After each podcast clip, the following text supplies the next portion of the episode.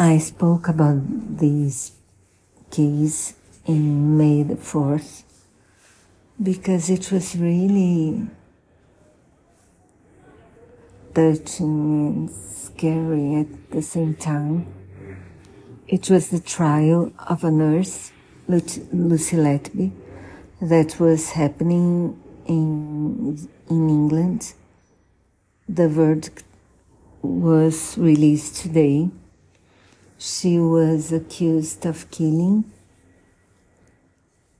seven babies. She was a neonatal nurse in a hospital. And she was also accused of killing, of trying to kill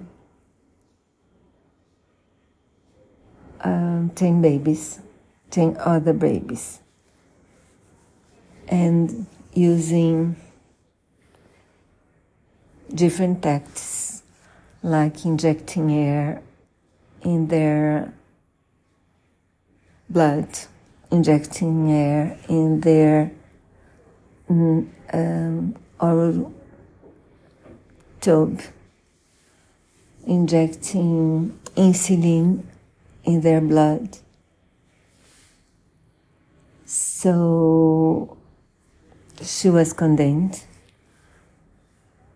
for the for murdering seven babies and for the attempted murder of seven, I think. She was considered not guilty of trying to murder two babies. And the podcast told us a bit about the investigation. So the police started to investigate when they received a letter. And and I think the letter was anonymous. And the detective that was responsible for the investigation asked an expert if it was if he did have to investigate or he could uh, forget the letter he was told it would be better to investigate because it was not certain that there was nothing on it.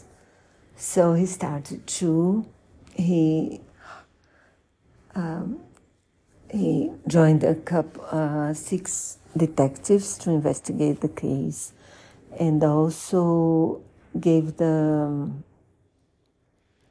files on 30 babies for, to uh, uh, an expert, a pediatrician, who after review all those files, he his opinion was that there were external interference in what happened to those babies. And then the team increased a lot. They were 60 detectives after a while because it, there were many babies. So, and he assigned each detective with a baby. And what was chilling, as he said, is that when the detectives uh, joined for for meetings, they had found almost the same situation for each baby. Lucy Letby was around in some way. She was on shift. She was the nurse of the baby, or she was helping a colleague care of the baby that collapsed. And so, after a while, they focused their attention on Lucy Letby. It was always um, there, not, there were no witness or or proof that she was responsible for the deaths, but she was always, always there.